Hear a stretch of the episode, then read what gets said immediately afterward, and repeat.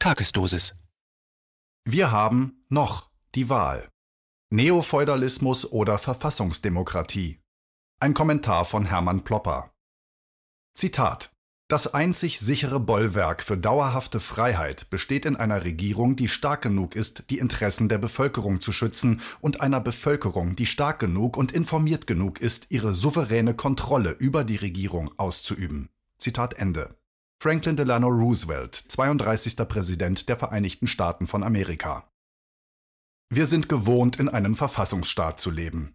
Aber wenn ein Verfassungsstaat so geschwächt und entkernt ist wie der unsere, dann kann der geistig-mentale Zustand einer superreichen Person, nehmen wir mal rein zufällig Mr. Bill Gates, das Leben von Millionen, ja sogar von Milliarden Menschen beeinflussen und beeinträchtigen. Und so schauen wir in ohnmächtiger Wut zu, wie die Regenten der Europäischen Union und unzählige Regenten von verarmten Nationalstaaten gerade 8 Milliarden Dollar zusammenkratzen, damit der Kindertraum des Softwarekönigs Bill Gates von der Abspritzung, entschuldigen Sie, der Zwangsinjektion aller auf der Erde lebenden oder vegetierenden Menschen Wirklichkeit werden kann. Wenn die Verfassung, unser Grundgesetz, auf der Müllhalde der Geschichte entsorgt wird, können durchgeknallte Individuen die Welt nach ihrem Bilde formen. Das ist, mit Verlaub gesagt, in den USA schon lange traurige Realität.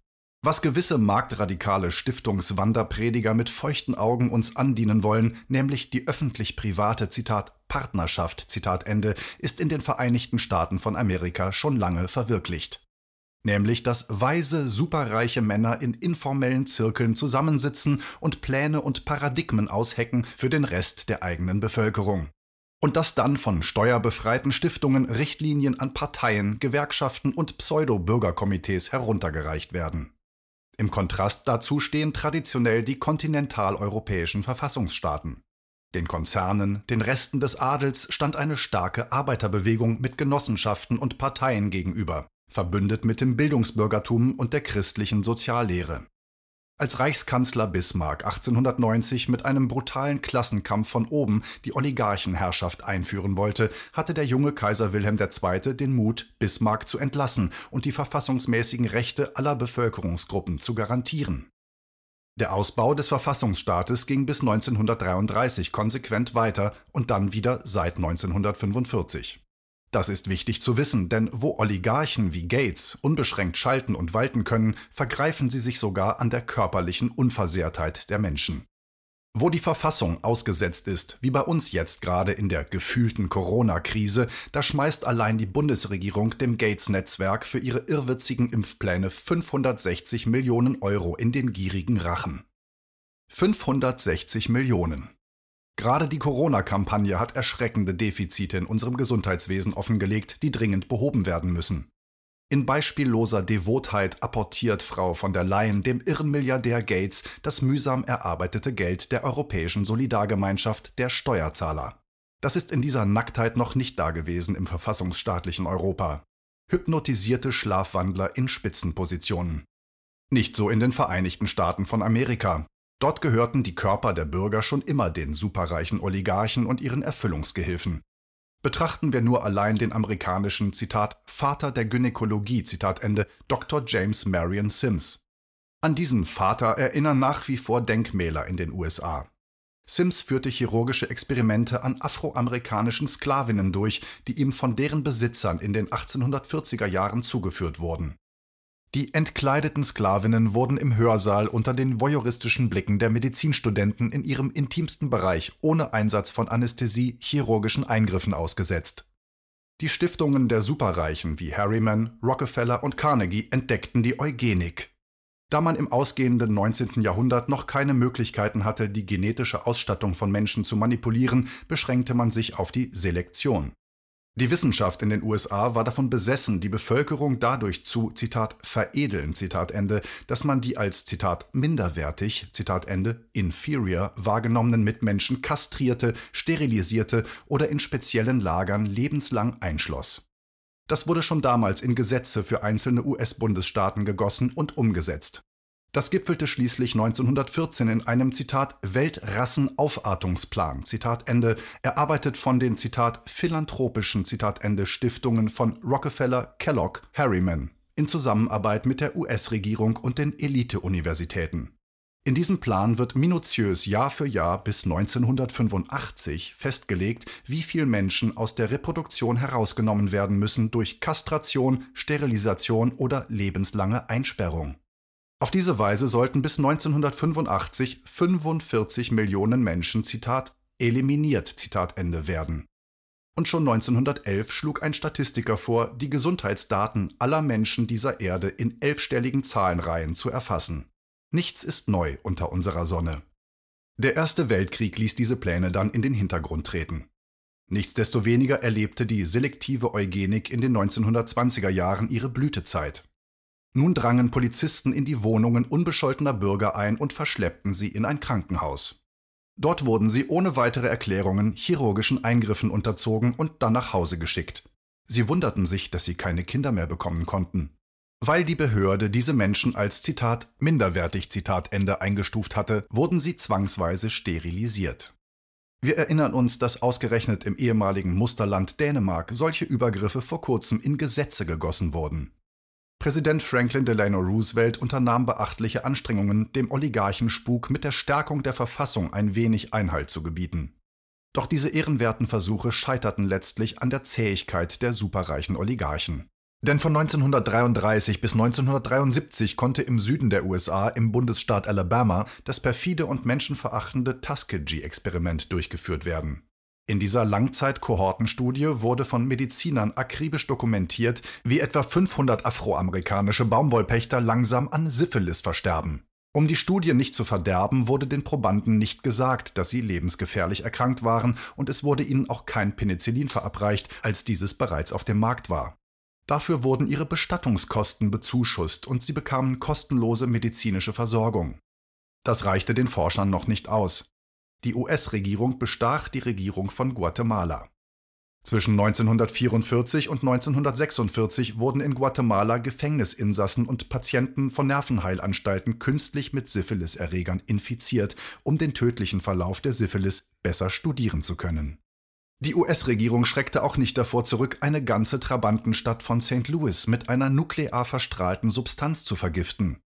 Es ging darum, die Folgen eines Nuklearangriffs der USA auf Städte in der Sowjetunion am lebenden Objekt zu studieren. Doch es blieb nicht bei den USA selber. Die Birth Control League, deren Begründerin Margaret Sanger eine entschiedene Propagandistin von Eugenik und Euthanasie war, benannte sich nach dem Schrecken des Holocaust in Planned Parenthood um und hatte wesentlichen Anteil an der Ein-Kind-Politik in der Volksrepublik China. Ständig wurde vor der Zitat Bevölkerungsexplosion Zitat Ende gewarnt. In Propagandafilmen der 1960er Jahre sah der Zuschauer in diesem Zusammenhang immer wieder Massen von Asiaten oder Afrikanern. Die Zitat gelbe Gefahr Zitat wurde beschworen. So nimmt es nicht Wunder, dass in Indien in den 1970er Jahren die damalige Präsidentin Indira Gandhi Programme zur Zwangssterilisierung von jungen Männern auflegen ließ.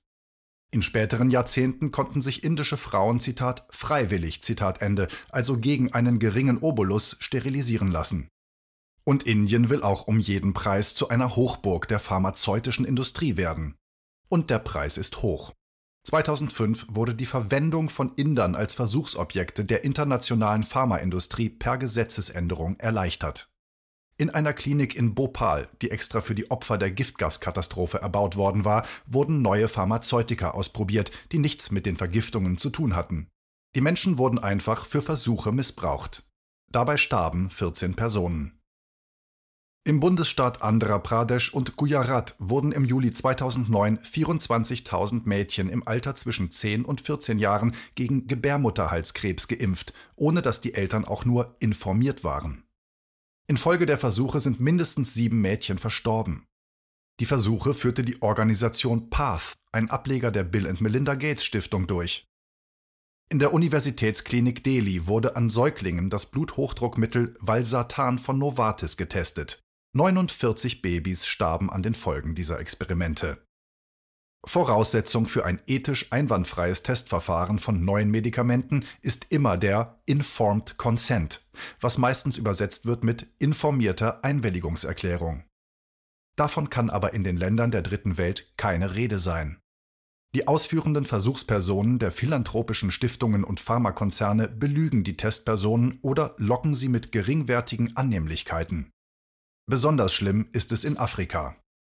Der Traum, ein Afrika ohne Afrikaner zu schaffen, geht schon auf den Urvater der amerikanischen Eugenik und Hitler-Inspirator Madison Grant zurück. Nachdem Grant seine Genugtuung darüber zum Ausdruck brachte, dass die indianische Urbevölkerung durch europäische Infektionen ausgelöscht wurde, führte er in seinem Buch Zitat Der Untergang der großen Rasse Zitat Ende von 1916 aus, Zitat Nachdem die natürlichen Hindernisse aus dem Weg geräumt sind, vermehren sich die Neger derart schnell, dass es keinen Lebensraum auf dem Kontinent mehr für weiße Menschen geben wird.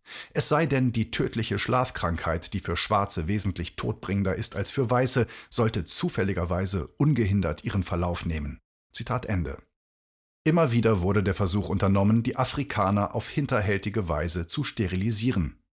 In Südafrika und Namibia wird die Not AIDS-infizierter Frauen ausgenutzt, um ihnen im Austausch für medizinische Behandlung Sterilisationen zuzufügen. Das infame Navrongo-Experiment. Die Navrongo in Ghana sind ein abgeschirmtes Naturvolk.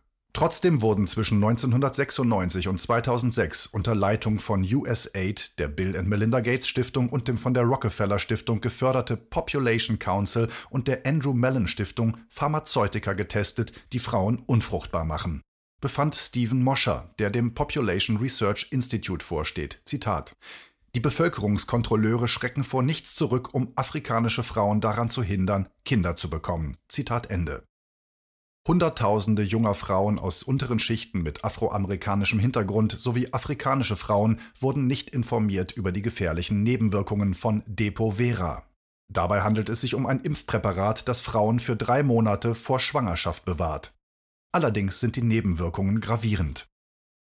1996 führte Pfizer Versuche an nicht informierten Menschen in Nigeria durch. Getestet wurde das Antibiotikum Trovan an wehrlosen Kindern. Auch hier gab es keine Befragung der Eltern. Auch hier verstarben Kinder an den Folgen der Tests oder erlitten dauerhaft Schäden. In einem Vergleich zahlte Pfizer an die Opfer 75 Millionen Dollar und baute ein Krankenhaus. Kwame Fosu, der diese Machenschaften dokumentiert hat, resümiert, Zitat, es handelt sich um eine uralte Kosten-Nutzen-Analyse und Bevölkerungskontrollen-Ideologie. Sie haben schwarze und arme Menschen abgewertet und entmenschlicht. Zitat Ende. In Kenia schließlich haben WHO und UNICEF im Jahre 2014 Frauen kostenlos gegen Tetanus geimpft. Die katholische Bischofskonferenz von Kenia schöpfte Verdacht und erzwang die chemische Analyse der Impfampullen. Dabei ergab sich, dass den Ampullen in vielen Fällen auch Substanzen beigemischt wurden, die die geimpften Frauen dauerhaft unfruchtbar machen. Bei all diesen Verbrechen gegen die Menschlichkeit waren die allbekannten Akteure aus den USA beteiligt, mal mehr, mal weniger, die Bill and Melinda Gates Stiftung, die Rockefeller Stiftungen, unzählige weitere philanthropische Stiftungen der Superreichen aus den USA. Die global agierenden Pharmakonzerne, allen voran Gilead Sciences, Pfizer, GlaxoSmithKline, Merck, aber auch Böhringer Ingelheim aus Deutschland. Sie können sich so ungehemmt austoben, weil der proaktive Staat als Akteur künstlich verarmt, entkernt und enteignet ist und dem neofeudalen Treiben der Konzerne und steuerflüchtigen Stiftungen nichts mehr entgegensetzen kann. Und nun sind also alle sieben Milliarden Erdenbürger vorgesehen für genau solche ungeheuerlichen Übergriffigkeiten, wie sie unsere Schwestern und Brüder in der dritten Welt schon seit Ewigkeiten über sich haben ergehen lassen müssen. Ob es dazu kommt, liegt an uns selber. Der Vorteil an der augenblicklichen Corona-Misere besteht darin, dass jetzt das Treiben der Superreichen und ihrer Erfüllungsgehilfen unverhofft schnell einer großen Öffentlichkeit sichtbar geworden ist. In einem imposanten Kraftakt der Schwarmintelligenz vieler wacher Geister wird jetzt gerade kollektiv viel gelernt.